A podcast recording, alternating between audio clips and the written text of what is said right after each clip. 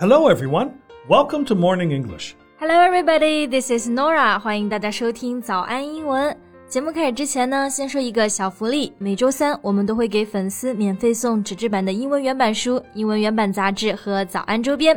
微信搜索“早安英文”，私信回复“抽奖”两个字就可以参与我们的抽奖福利啦。很多奖品花钱都买不到。Yeah, we have carefully picked out these materials. They are very, very good for learning English. If you can persist in reading one book, you will surely be able to speak English at a higher level. So go to the WeChat official account for the lottery right now. Good luck to all of you. Hey, Colin, have you ever heard of the name 梅艳芳? Yeah, of course. She was a really big name in pop music, and, and still is. I don't know how to speak Cantonese, but I listened to her songs. Mm-hmm. She was hailed as the Madonna of Asia. 是的，说起梅艳芳这个名字啊，可能很多小朋友只是在记忆中隐约听过爸妈妈说她的故事，但是她的成就啊，毫不夸张的说，闪耀了中国的整个九十年代。很多她的歌到现在来说都是 KTV 必唱的经典。Right, Anita Mui kind of set the gold standard for the divas that followed. 没错。，Anita Mui 这个呢是她的英文名，Diva 意思就是天后，她被称作是亚洲的麦当娜。那当时来说就是流行歌的标杆了。 Yeah, sadly, she died of cancer in 2003. Her passing away was a huge loss for everyone in the music industry. Right. And it's almost 16 years past, but we all remember and miss her. 那同时呢，就在今年十一月，电影《梅艳芳》也会在香港上线，致敬一代舞台女王。 Exactly. The filmmakers for the Anita Mui biopic spent three years looking for the right actress to portray the Hong Kong diva. 嗯，据说啊，导演花了三年来寻找合适的演员出演，因为呢，这是一个 biopic，就是传记电影，对演员的要求非常高。 Yeah, a biopic is a film about the life of a particular person. It's also called a biographical film. For example, Bohemian Rhapsody is a biographical musical drama film about the famous rock band Queen. 对，前几年有一个非常有名的音乐传记电影《Bohemian Rhapsody》，就是《波西米亚狂想曲》，它就是专门纪念英国的摇滚乐队皇后乐队。And the film was a big success。所以其实我对呃即将上映的关于梅艳芳的传记电影也是非常期待的。 Yeah, but no matter how the box office is, it won't change the fact that Anita was a legendary singer. Yeah, so today in our podcast, we're going to look back on her life story as a remembrance. 那在今天的节目里面呢，我们就和大家一起来回顾一下梅姑的故事。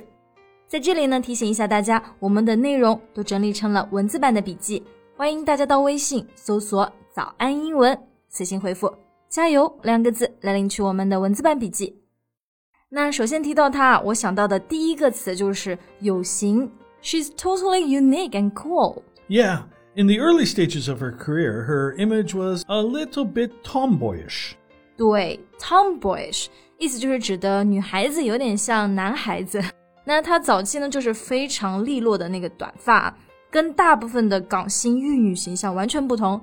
That's also one reason that she left a deep impression on the audience. Right. She struck people with her distinctive vocals and and a variety of costume changes, and also her amazing stage presence. 没错，那她不断的给观众带来新鲜感，像演唱会的造型啊，千变万化，而她的声线呢也非常的独特。It's very distinctive and relatively low. Yeah, she kind of had a contralto voice, very rare at that time among pop singers.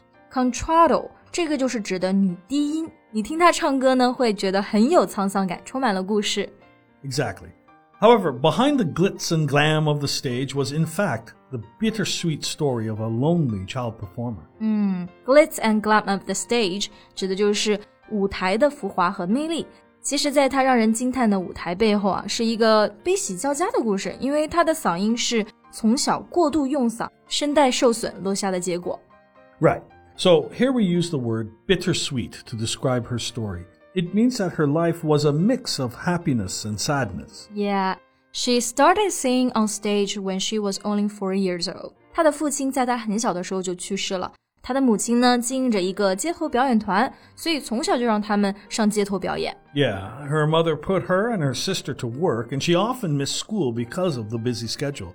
She once said in a radio interview, Singers weren't respected when I was young, and I was labeled a song girl at school. 嗯，当时被安排的行程非常赶，所以经常没有办法去学校。也是因为这个原因，她不被很多学生还有家长尊重。Parents wouldn't even let their kids play with her, and she quit school when she was only 13 years old. 十三岁的她就辍学了。Right, and not until she was 18 years old did her luck change a young Mui won a singing contest by a landslide with her rare contralto voice. 嗯，win a contest 就是指的赢得了比赛，而 landslide 这个指的是山崩，也可以指绝对优势的大胜利。连起来，win something by a landslide 就是指的大获全胜。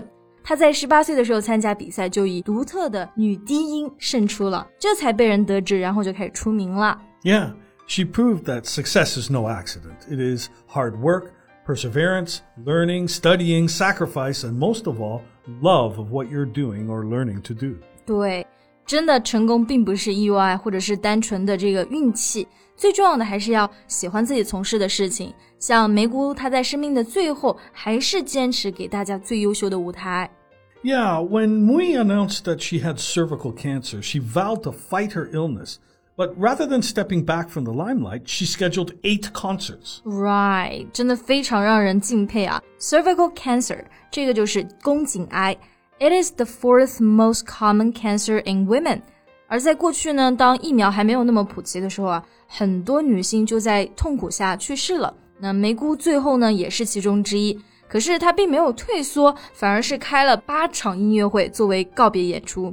and I think the most memorable thing was that for her last concert, Mui wore a wedding dress. Exactly.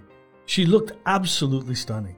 And she told the audience a heart wrenching story about the opportunities she had missed to be a bride, advising fans to seize the opportunity to get married and start a family. 嗯，最后演唱会的时候，她身披白纱，告诉听众要珍惜眼前人。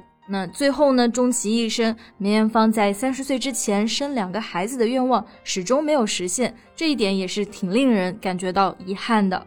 Yeah, but from another aspect, I think she also accomplished her dream. She was married to the stage and gave her life to her performances. Yeah, I really like this idea. 那么从另外一个方面来说呢，她是嫁给了舞台。嗯，这个就会感觉到她是完成了自己的心愿了。好了。 那么今天的节目呢，就到这里结束了。大家听过梅姑的歌吗？最喜欢哪一首呢？欢迎大家在评论区和我们互动。最后再提醒一下，我们今天的所有内容呢，都整理成了文字版的笔记，欢迎大家到微信搜索“早安英文”，私信回复“加油”两个字来领取我们的文字版笔记。Thanks for listening, everyone. This is Colin. This is Nora. See you next time. Bye. Bye.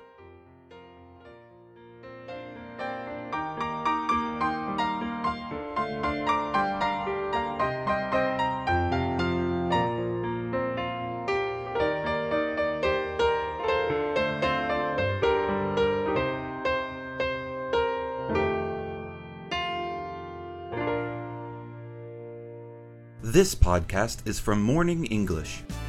学口语就来早安英文。